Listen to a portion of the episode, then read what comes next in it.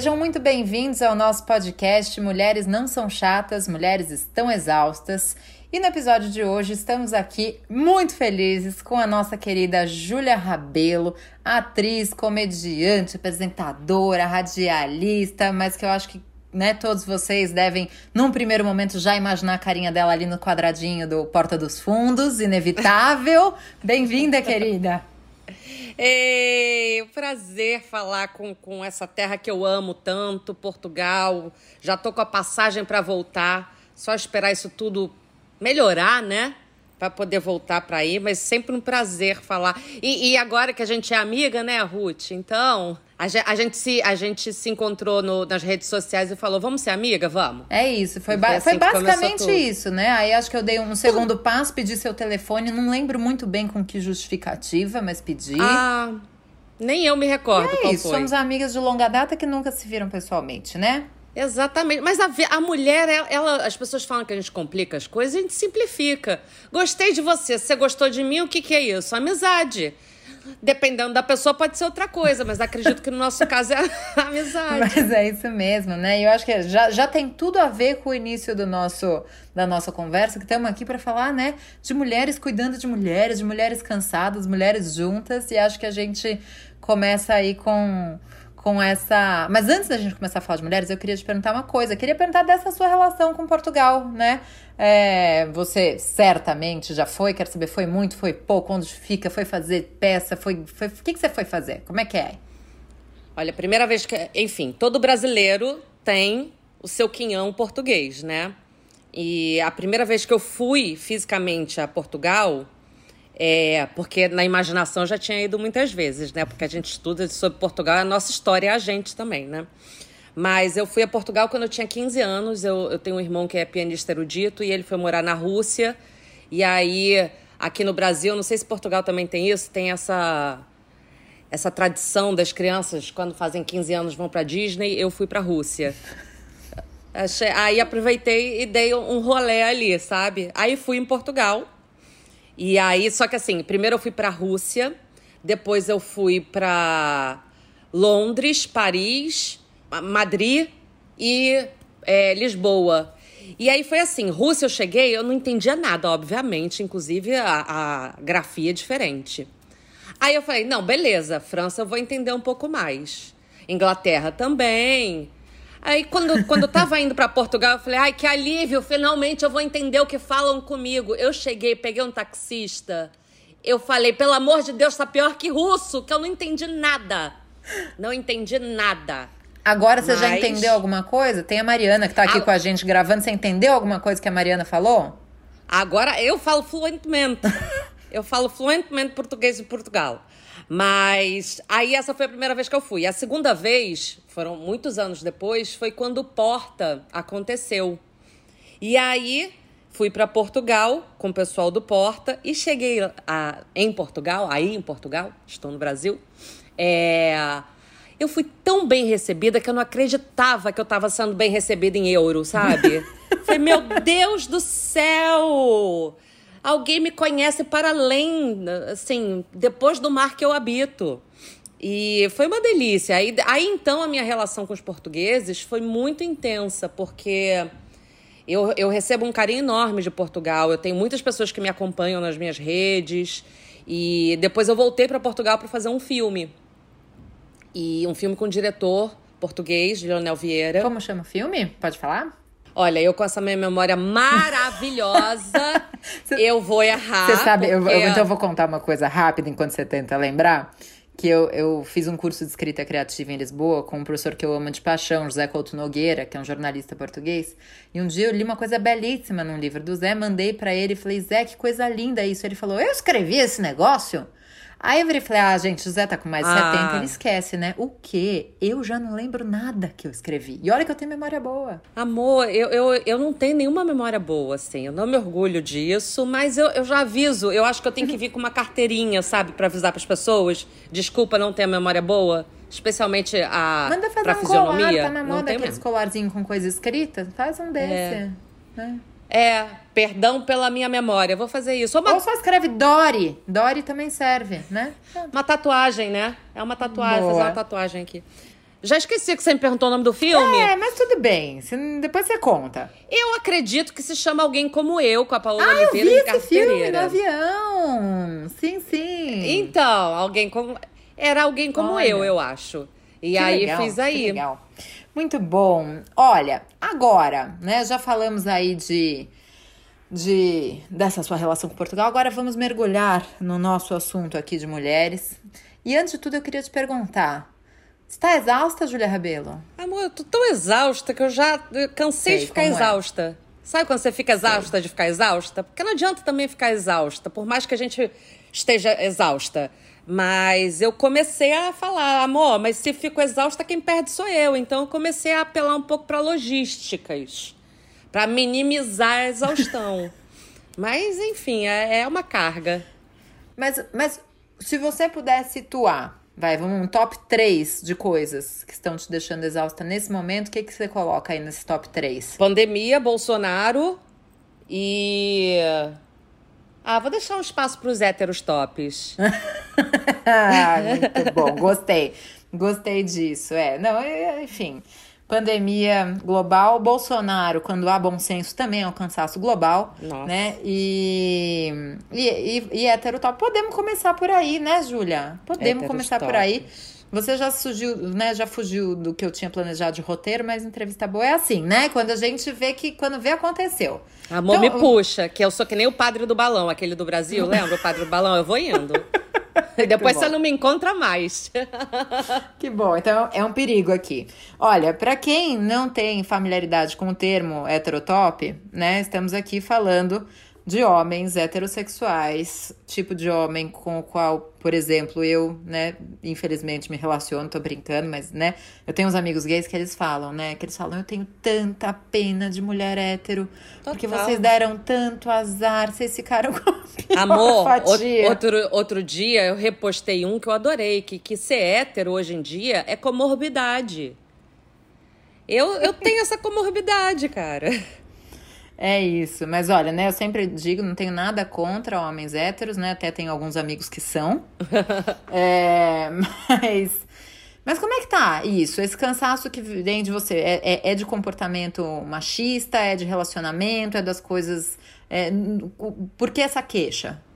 Olha, agora sem muita piada. Eu, o que eu acho é que a gente vem desconstruindo esse, essa grande história chamada machismo, né?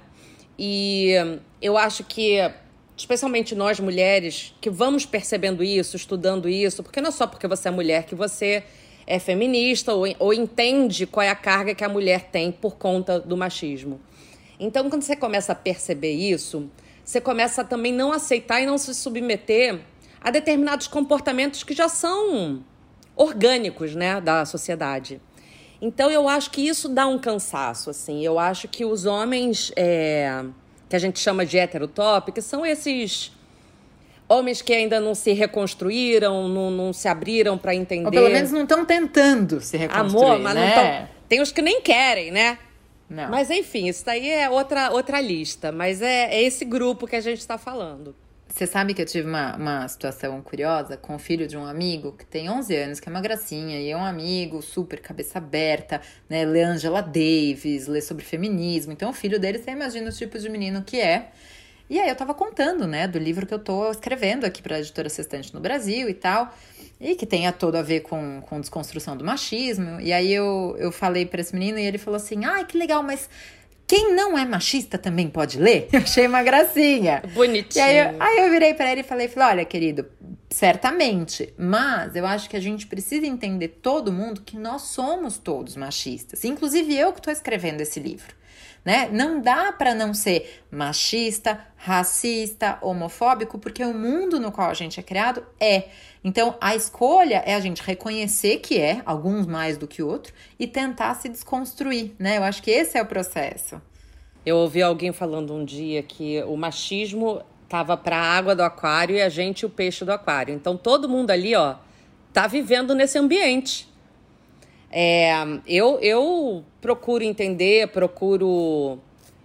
Eu, eu já me vi reproduzindo cada vergonha de machismo. Hum, e de várias outras coisas. Então é, é um processo, né? Mas o lance, a diferença é o seguinte: É claro que os homens também pagam, têm uma carga grande por conta desse, desse padrão de comportamento, mas a mulher é que cai tudo, né? Então, tem, tem o peso do expectativa se, por exemplo, eu tô com 39 anos. Eu fui casada, eu tive um relacionamento longo de 12 anos, não tive filho. Eu lembro que quando eu era casada, é, todo mundo perguntava quando é que ia ter o filho. Na verdade, eu sempre pergunto quando é que vai casar. Tá solteira, quando é que vai namorar? Namorou, quando é que vai casar? Casou, quando é que vai ter o filho? Teve o filho, quando é que vai ter outro filho? Aí talvez o outro filho. Aí que faculdade que o filho vai entrar? Então. É Depois sempre... eu, eu amo a parte que perguntam para as mulheres, então, quando é que vem os netos, né? Ela nem sabe é. se a Nora atendeu, mas tem Exatamente. E é engraçado, hoje eu vi uma amiga minha que postou assim. É, às vezes é mais forte para a mulher a obrigação de criar alguém do que criar ela mesma. Né? Você tem muito essa carga de. Então eu, eu sinto muito essa pressão. E aí, vai ter filho, não vai ter filho? É tipo, chega uma hora da vida da mulher e ainda tem essa virada dos 40 anos. Você já sai de, de uma de ser um jovem adulto para ser um, um adulto iniciando a maturidade. Então, eu acho que tem uma carga muito grande. Eu estava conversando outro dia com um amigo meu e ele falou assim: esse meu amigo tem 45 anos. Ele falou, pô, tava conversando com um amigo meu. Eu falei, pô, cara, procura uma mulher da tua idade. Aí o amigo falou, de jeito nenhum, vou pegar mulher de 40? Aí eu falei, meu Deus do céu. Loucura, e ao mesmo né? tempo, quando a gente se relaciona, é, com, com homens. Eu me relacionei há algum tempo atrás, não vou dar data para também não, não dá para localizar quem é a pessoa. É, com uma pessoa que já tinha seus 40, mais que 45. E que era muito satisfeito de falar que ele tinha mentalmente 15 anos. E eu Ai, pensava, essa idealização da juventude, amor, mas também é uma imaturidade emocional, não sabe lidar com as coisas. Então eu acho que nós mulheres a gente acaba tendo tanta sobrecarga das coisas e pra gente é pedido tantas coisas que a gente realmente esse negócio de menina amadurece mais rápido. Por quê? Porque cobram mais a gente, né? Então, toda vez que você apanha, algum crescimento você tem. Isso aqui não é um, um incentivo, é, é, metafórico, tá, gente? Total. É, Bom explicar, né? Sempre. Exatamente. Então, eu acho que os, como, como existe uma cobrança emocional menor dos homens, é, eles ficam empacados emocionalmente. E essa carga vem toda para a mulher. Eu dei uma volta enorme. Maravilhosa, maravilhosa. E sabe o que, que eu amei? Que quase todo esse papo tá no meu livro, no Mulheres Exaustas, né? E a gente vê que é, realmente não interessa se tá no São Paulo, se tá no Rio, se tá em Lisboa, se tá no Porto, se tá no Senegal, não sei onde é que.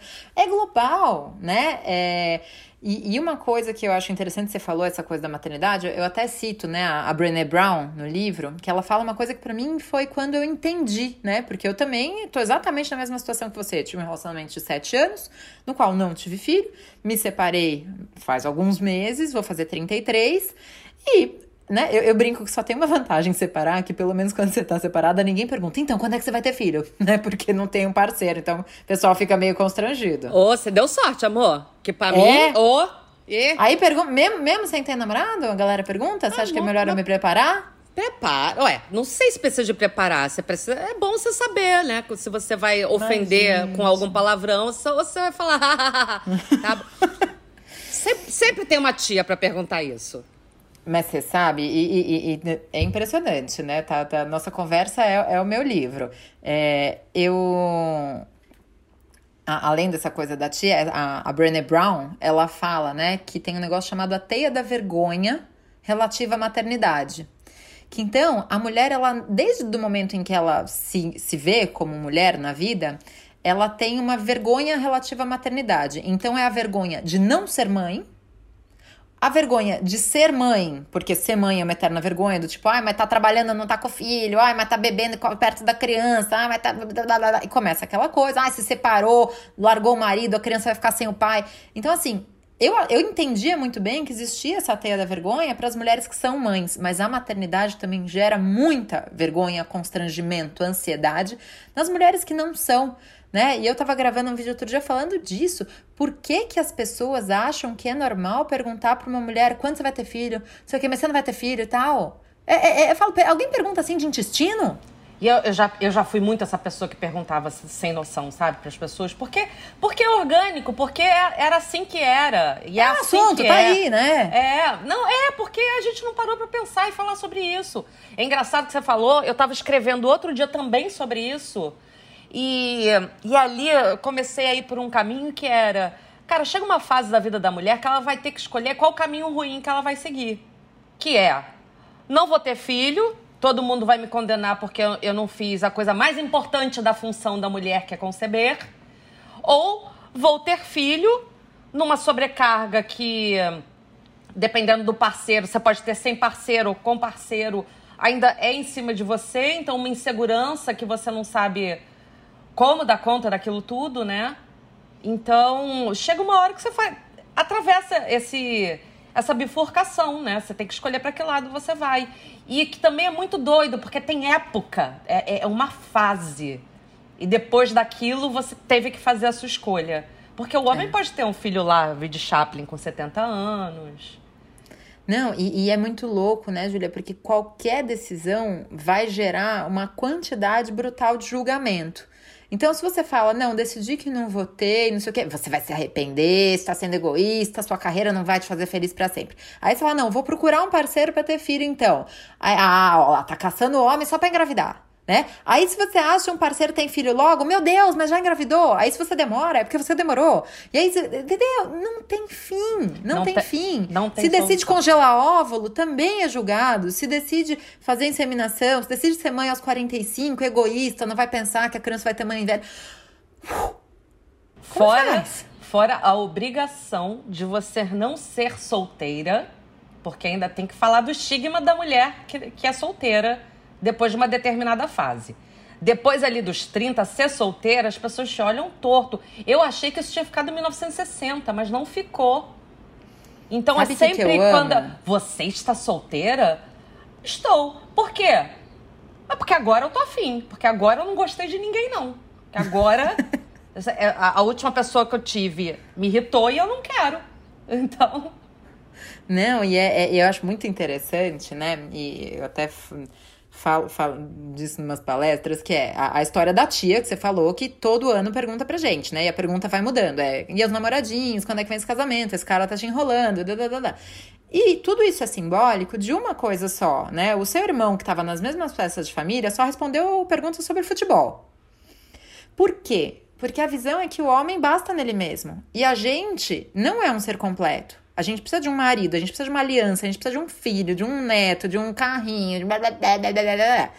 E isso é super simbólico que a gente sente quando você é uma mulher solteira, divorciada, viúva, qualquer coisa, que as pessoas. Eh, você, já, você passa por isso? Que as pessoas viram, olham para você e falam assim: ai, mas como é que você tá, hein? Aí você fala: eu tô bem, tô joia, tô ótima aí trabalhando, viajando, saindo com os amigos. E não acreditam, não. A falar, ah, que tá as pessoas falam? Tadinha. Isso. E aí olham tá pra em negação, e falam assim, tá em negação. É... Porque ela tá aí, triste. Aí vem a frase que eu gosto, que é falar assim mas você ainda vai achar alguém para reconstruir oh. a sua vida.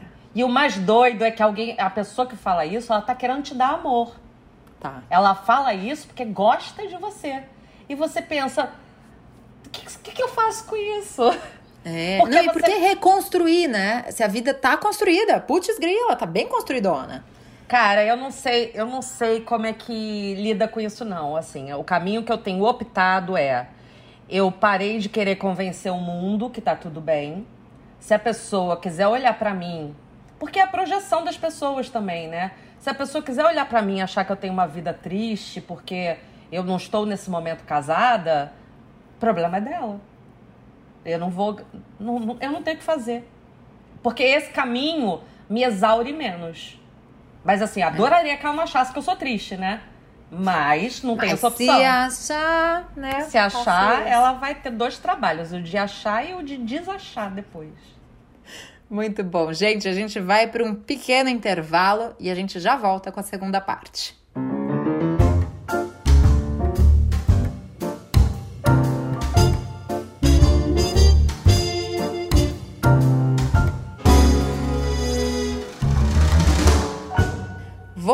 Com a segunda parte do nosso podcast Mulheres Não São Chatas, Mulheres Estão Exaustas, hoje com a Júlia Rabelo.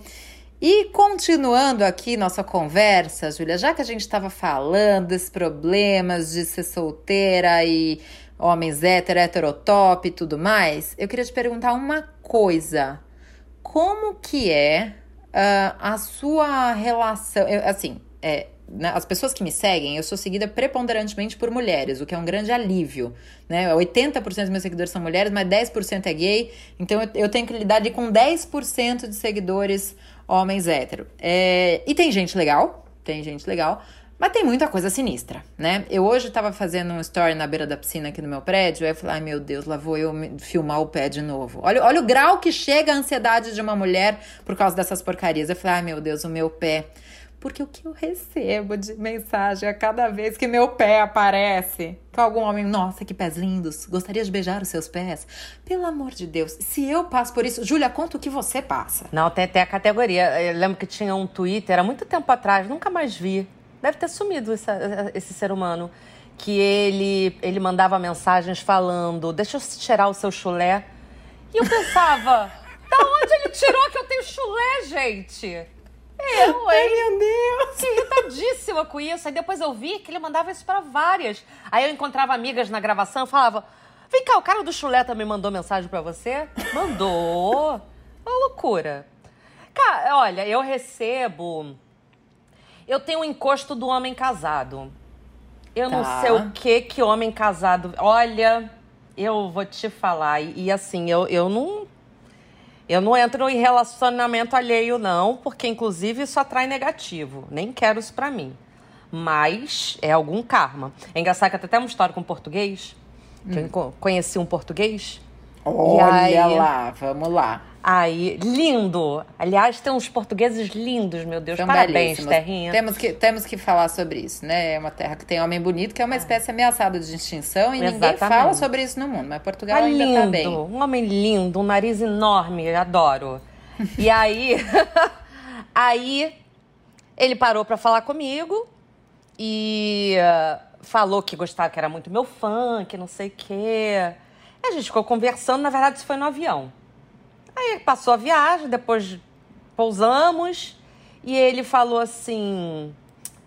Ele, ele era o piloto do avião, né? Ah, começou Ai, a identificar. É. é. eu não queria localizar tanto, mas é porque tá vai, bom, se eu não localizar, lá. não dá muito sentido. Aí me chamou pra, pra ver o, a decolagem e o pouso. Aí eu achei divertido, eu falei, ai, que legal, vou ver. Quem não verdade, quer, né? Eu nunca verdade, vi, gostaria. Na verdade, a história é assim: passou um cara lindo, eu tava embarcando, e aí veio falar comigo que era meu fã. Eu falei, ai, que bacana, pô, legal. Eu pensei, nossa, gato, obrigada, querido. Fui e sentei. Aí sentei na minha cadeirinha e veio a aeromoça e falou assim: é, o piloto tá te convidando para assistir a decolagem. Eu falei, que divertido, cara, vou. Cheguei lá, era um homem lindo. Eu falei, meu Deus do céu! Aí assisti a decolagem, falei com os outros três, né? E fui dormir 12, é, 9 horas de voo. Aí me chamou de novo pro pouso. Aí no pouso ficamos conversando, ele tirei foto com o pessoal e ele falou, aí ele foi sapequinha que ele falou assim: "Posso mandar para você a foto que eu tirei?" Ou seja, para pegar meu número, né? Hum. Aí pegou meu número e eu salvei o dele. Eu falei: "Qual o seu nome?" Aí eu não vou falar qual é o nome dele. ele falou assim: Vamos lá. Reinaldo. Eu falei, Reinaldo de quê? Ele, da TAP, que era o voo. Eu falei, ué, tem sobrenome Reinaldo, não? Aí eu falei, ah, é casado, não vai querer que eu procure na rede. É. Então, assim. E a gente, a gente demora para entender essas coisas, né? Mas acontece muito. Gente, muito, muito. Eu já acho que olhou para mim já é casado. Eu, eu, e eu acho que isso... tem a ver, isso tem a ver, Júlia, com o lance do quão à vontade eles estão, né? E eu acho que um dos grandes problemas que eu vejo no mundo hoje em dia é o quão à vontade está o homem, de um modo geral, o homem hétero e, sobretudo, o homem hétero, branco, cisgênero, etc e tal, o pack completo. É, eles não têm uh, o constrangimento nem perante Exatamente. a mulher, nem perante você. Exato. Isso é um desrespeito duplo. Eu já tive que situar cada um. E é doido que se você entra assim na rede, aí você vai entrar no, na rede da, da, dele ou da mulher, Casal super feliz, parece que é um cara muito legal. E eu penso, ah, meu Deus do céu, por que, que eles não têm esse constrangimento? É, e, e é muito interessante como a banalização da infidelidade masculina ela gerou um lugar de conforto para isso, né? Agora, é, não, não precisamos nem falar na diferença que é alguém ficar sabendo de uma infidelidade de um homem e alguém ficar sabendo de uma infidelidade de uma mulher, porque a mulher é crucificada para sempre, acabou, não, não tem negociação. E no homem, não só é naturalizado, como também às vezes é celebrado, né? Sim, pelos amigos, com certeza. O meu ex recente, o ex, a gestão anterior, ele, eu lembro que ele, a gente estava conversando, aí ele falou que estava com os amigos, e aí os amigos falaram: Pô, Fulano, vai começar a namorar agora, verão tá aí. Eu pensei. Aí ele ainda argumentou: não, mas são encontros, né? A gente não escolhe quando encontra alguém. Ele justificando para os amigos por que, que ele estava se relacionando comigo. E é engraçado que ele me contou, que bom que ele me contou isso, mas eu pensei: ah, meu Deus do céu, que amigos são esses? É, que medo, né? Que é. medo. Então a gente é tratada, a mulher, ela é posta num lugar, é, é quase, sei lá, de, de subproduto, sabe? A gente é sempre uma costela do Adão. Meu amor, não sou costela, não. Adoro quando falam assim, não fui eu que vim da sua costela, você que veio do meu útero. E na verdade não é isso, assim, somos pessoas, somos seres humanos, o um mínimo de respeito, né? Assim, se você não acredita em monogamia, abra seu relacionamento, mas. Pô, Tenha não, coragem, né? Não faz o outro de palhaço, não, não faz o outro viver numa mentira. Porque isso faz mal para a saúde. E, Júlia, você acha que tem a ver, né, o, de muitas das coisas que você fez na sua carreira, eu acho que aquele vídeo do que eu quero, Mário Alberto. É Mário Alberto Carlos Alberto? Mário Alberto. O que, que eu quero, Mário Alberto? Quem não, sabe, não viu esse vídeo, procura lá no Porto Fundos. É sobremesa que chama, não é? Sobre a mesa. Sobre a mesa, é isso. É, né? Então, para quem tá ouvindo a gente e não conhece, é um vídeo que eu acho que é super simbólico do machismo, só que muita gente não entende qual é a crítica que tá ali que é de uma mulher que está com o marido na mesa de casa no jantar e o marido chega cobrando que a sobremesa, ah, aqui, abacaxi e tangerina não é sobremesa, eu quero pelo menos um pudim, trabalho o dia inteiro, o mínimo que eu quero é isso e tal. E aí quando perguntei o que, que a mulher quer? Né? Alguém tá preocupado com isso? O que, que ela quer? E aí você dá aquela resposta maravilhosa. Super delicada. Né? Falando que o que eu quero, é. o que eu é. quero é sexo com não sei quem, com não sei o quê, e a carência sexual, e, e que também deve ser afetiva de muitas mulheres casadas. E, e como os homens acham que realmente só eles têm necessidades e demandas e não estão lembrando que tem outra pessoa ali. O que eu ia te perguntar é: esse vídeo marcou muito a sua carreira, eu imagino. E, e como isso foi recebido? Porque é um vídeo muito corajoso, né, Júlia? De se colocar como mulher falando tudo aquilo, ainda que dentro de uma personagem, mas sabendo que as pessoas têm uma certa dificuldade de abstração, né? Olha, eu adoraria dizer que eu estava super consciente de tudo que eu estava fazendo. mas eu acho. Esse vídeo também foi uma super surpresa, assim. Foi, foi o segundo vídeo do Porta que eu fiz. E isso foi oito anos, oito anos, ó, oito meses antes do Porta ir ao ar. Então isso foi na minha casa, meu ex-marido estava dormindo no quarto, eu estava com os amigos na sala, filmando isso. Então foi divertido ali naquele momento. Oito meses depois ele foi pro ar o vídeo, eu fiz, ah, meu Deus do céu, eu falando aquelas coisas com aquela câmera fechada no meu rosto, que dava um peso a tudo. E eu acho que o Sobre a Mesa me ajudou muito a entender o feminismo. Porque é, a maneira que as pessoas começaram a me usar de referência, a falar sobre mim, e, e me contar coisas, eu fui. Isso abriu. Não que eu não tivesse uma visão aberta, mas foi realmente uma, uma aula. Eu, eu tenho que agradecer todo dia porque foi importante para mim. Agora, o, o, lance desse vídeo, de tudo que a gente está falando, é que a mulher ela é criada para servir. E eu acho que servir é uma coisa nobre. Mas a gente também tem que ser um, uma unidade, um ser humano. A gente também tem que se autoconstruir se você não tem para você, você não tem o que servir. E eu acho que isso não é permitido. Assim, não se pensa nisso. E quando você banca, não vou fazer a minha coisa, é o meu trabalho, não, não estou com ninguém, é isso que eu quero. É muito, é muito difícil, porque tem sempre um julgamento, você sempre tem que ter alguma coisa para te validar. E você por você mesma é muito difícil se validar. Então, eu, eu gosto muito do, da pergunta que ela faz: o que eu quero, Maria Alberto? É isso, o que, que a gente quer? Não o que e a resposta dela podia ser qualquer uma, né? É. A resposta dela pode ser o que eu quero. O que eu quero é ter tempo para dormir de manhã sem me preocupar com a louça. O que eu quero é não ter que me preocupar se a criança sobrevive duas horas com você quando eu saio de casa. O que eu quero. São muitas coisas, mas é realmente isso, né? Como demanda de mulher não é ouvida ainda né? Porque, e, e, eu, eu detesto, tenho pavor agora de uma coisa que as pessoas ficam falando, que é falar assim para as mulheres: vocês que são heroínas, vocês são invencíveis, vocês são uma mulher maravilhosa. Porra, eu não quero ser isso. Né? Eu quero. Se estão se, se falando que a gente usa a capa da Mulher Maravilha, é porque tem alguma distribuição de tarefas que não tá justa. É que a gente. É, é a evolução, né? A gente. Evolução é deboche, tá? A gente saiu do. Ai, que chata, neurótica, maluca pro você é uma heroína, batalhadora, guerreira, ó mulher. Então, quando é que a gente vai chegar a, ao nível somos todas pessoas que temos direitos e deveres? É isso, que às vezes tá cansado, mas às vezes não tá. É. Não precisa ser heroína no cotidiano. Se quiser ser heroína para escalar o Everest, legal, né? Mas se quiser apenas viver, apenas sobreviver a um dia, não, não, não devia precisar ser heroína. É. Né? Então, acho que, que isso é interessante também. É, e deixa eu te perguntar uma outra coisa. Nesse. Tô pegando esse vídeo porque eu acho que ele é uma super referência, né, pra, pra gente falar dos nossos assuntos. Eu imagino que ele tenha gerado, além de todo o humor que ele tem, essa coisa, né, de que provavelmente muitas mulheres entenderam e se identificaram. E muitos homens, imagino eu, aí você me corrija se eu estiver errado, ou não entenderam ou se sentiram ofendidos. O que, que você acha? Eu tenho um amigo que falou assim, Júlia, é, eu não consegui ver seu vídeo, não. falei, por quê? Ai, era como se eu estivesse vendo uma Playboy sua. Eu falei, mas gente, um ensaio de nu, sabe? Eu falei, meu Deus, mexe no lugar. Mas é isso, você falar dos desejos, permitir, porque o desejo é uma coisa muito humana, é, é a nossa pulsão, é, é, é, é o que torna a gente, né, sei lá.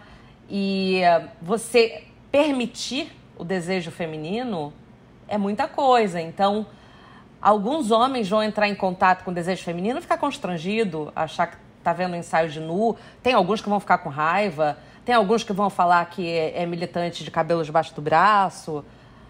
É, é porque a gente está falando, é, realmente tem uma mudança nisso tudo, né? Assim, não, e não é só questão feminina.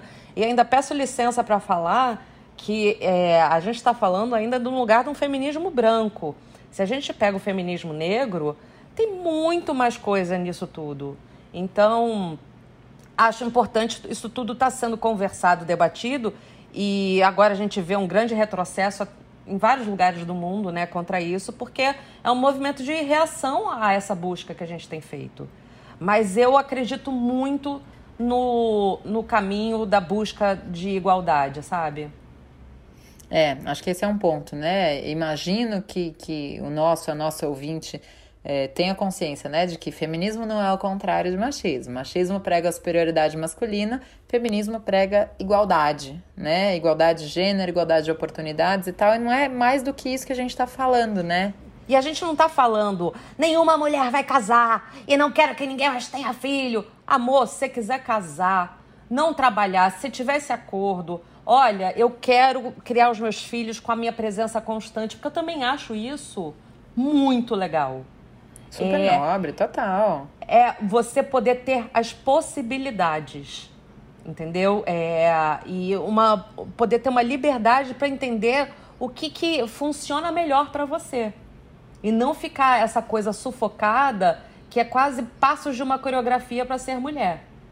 Uhum. Primeiro você nasce, você faz os 15 anos, você tenta ser a mais bonita e não sei o quê, depois você casa com um super partido, sei lá o quê. E deixa eu te perguntar uma coisa em relação à história de ser super bonita. É... Se eu, que sou escritora, e tô ali atrás da, das páginas, sinto, né, constantemente essa pressão estética, cara, qual é o peso disso que, para quem é atriz e para quem tá toda hora com câmera. Como é que você lida com isso? Eu tento lidar no limite do de não adoecer muito, porque é, o poder do homem tá na nessa sociedade machista, né? O poder do o poder do homem, vou ser redundante, eu vou falar uma coisa super errada, mas o poder do homem está realmente nesse poder na sociedade. É ter um carrão, é ter um emprego, é ter dinheiro. E o poder da mulher, é, a força da mulher, teoricamente, é a aparência. Então, o homem poderoso quer estar com a mulher mais bonita. Isso está tudo muito errado, né, gente? Mas eu acho que funciona muito mal isso. Então, tem esse custo. A gente já fica adoecida por essa pressão estética. É... Eu tento não adoecer, mas é claro que se eu esquecer isso completamente, eu lido com imagem. Então eu não, infelizmente, eu não posso não colocar isso na matemática. Mas eu, eu, me pergunto, né, o quanto a galera que trabalha com você, o quanto o Tabet, o quanto o Porchat, o Gregório, o Luiz Lobianco, o quanto eles acham que vão ter as suas carreiras é, ofuscadas, diminuídas, porque engordaram, porque envelheceram, porque estão com cabelo branco. Na verdade, eles podem cuidar da aparência, talvez mais por satisfação própria, né? Que é gostoso você se sentir harmonioso, mas não, não uma obrigação de se eu não tiver com. Por exemplo, é, a gente para fazer ou foto de revista ou até figurino de, de televisão, de festa. É, tem muita assessoria que empresta roupa, tem essas trocas, né, para divulgar a marca. Quantas assessorias só tem até o manequim 38? Eu fui uma vida inteira manequim 40. Toda vez que tinha um evento, eu saía angustiada, porque eu sempre ia tá, ter que estar tá com uma roupa apertada. Então você vê Coisa. que é sufocante, literalmente. E eu ainda vou te falar uma coisa, assim, eu tenho a sorte de não ter uma profissão baseada na minha beleza. Aquela que já tá falando que é linda, mas eu tô falando da minha aparência. Porque eu trabalho com humor, eu trabalho com humor crítico, então é, não tá tudo pesando nisso. Porque tem mulheres realmente que trabalham com a aparência física, com a beleza. E deve ser muito sufocante. Também deve dar muito poder, porque os homens adoram uma mulher bonita, mas eu acho que a gente pode ser mais inteiro, né? Não só uma coisa só outra. É, eu acho que o lance é esse, é questionar, né? Essa estrutura. Ai, a gente já tá chegando no final, mas olha. Não, eu tava só lembrando rápido da, da Naomi Wolf, quando ela fala do mito da beleza, que ela fala da verticalização das mulheres, né? Parece que a gente. E isso é horrível de sentir, mas eu falo, se a gente parar pra pensar numa régua, né? Coloca uma régua assim de pé. Você sabe onde você tá na régua, e se você pensar em todas as mulheres que te cercam, você sabe onde você coloca elas na régua. Essa é menos bonita que eu, essa é bem mais bonita que eu, essa é um pouquinho mais bonita que eu, essa é mais ou menos que nem eu. Isso é doente, isso é horrível. E a gente sabe quantas vezes a gente fala: ah, eu vou no jantar que tem aquela que é muito bonita, então eu vou me arrumar mais. Gente, quando é que a gente vai questionar esse sistema, né? E para além disso, tem a obrigação de uma história de amor. Isso é muito forte para a mulher. Ela tem que encontrar um amor. Por quê? É uma delícia você encontrar um parceiro para a vida. Mas no lugar que a mulher fica desesperada. Eu tenho amigas que, que fazem disso um trabalho, sabe? Que estão solteiras e isso drena energia de, sei lá, 80% do tempo dela. Só que ainda as pessoas têm. Elas têm que criar filhos, trabalhar, trazer dinheiro para dentro de casa Gente, não, né? Delícia ter alguém, mas isso virar uma prisão onde você é obrigado e aí você encontra alguém, você nem gosta tanto, mas então vou ficar com esse mesmo porque vou ficar com esse. A conta não fecha, né? E, e a, a, garantia de felicidade está muito longe disso tudo, né? Se é que existe é, garantia. E vai piorando com, com quanto mais idade a mulher tem. Porque eu acho que ali para os 20 anos você ainda tem um, uma liberdade para algumas escolhas, mas vai ficando mais velha, eu acho. Que eu acho que chega até uma hora que dizem assim. É, eu lembro que minha mãe, quando fez lá seus 60 e poucos anos, ela falou: Ai, que delícia, que agora não preciso pensar em mais ninguém, não. Chega uma hora que a mulher tá tão excluída de tudo que aí eu falo daquelas velhinhas que ficam andando na praia assim, ó, esquentando a mão, sabe? Que ficam fazendo eu falo, meu sonho é virar essa velhinha que não tem vergonha de ninguém, fica fazendo umas poses esdrúxulas na praia. Olha, É, é assim, eu, eu, eu tava pensando numa forma da gente encerrar, porque o nosso tempo acabou, mas essa sua frase, né? O meu sonho é virar uma velhinha que fica fazendo exercício na praia de forma esdrúxula, é maravilhosa e também acho que é absolutamente sintomática do tamanho do problema, né? Que se a gente não consegue estar confortável agora. Acho que parte de nós, mulheres, é... às vezes não dá para mudar o mundo completamente, mas dá para tentar mudar o seu olhar para o mundo. Então, cabe a nós, mulheres, que, que identificamos isso dentro da gente, mudar o nosso olhar. A, o envelhecimento, a maturidade é uma coisa muito legal. Pô, é chatão perder colágeno. É mesmo. Não acho o pé de galinha a coisa mais sexy do mundo. Mas tem tanta coisa que vem nisso. Eu acho que a gente pode começar daí. Transformar o nosso olhar para tudo isso. E quem quiser vir com a gente, vem. Se não quiser, meu amor, o problema é seu mas pelo menos dentro da gente, a gente cria um lugar mais confortável para existir. A gente se permite ser confortável, entendeu? Maravilhosa, maravilhosa, Júlia. Obrigada, obrigada a todo mundo que ouviu a gente. Ah. Se a gente fizer, ó, não sei se eu falo, ouvinte, ouve bastante, manda para todo mundo, que aí a gente ganha uma segunda temporada, a gente vem para falar mais tempo. Não é? ah, é? Você vem sim, de novo? Sim, venho sempre e é sempre, para mim, é sempre um prazer ouvir mulher inteligente, interessante. E eu quero é propagar isso. É, eu quero ouvir vozes femininas potentes. Maravilha. Júlia, querida, obrigada e até a próxima. Até. Beijos, Portugal!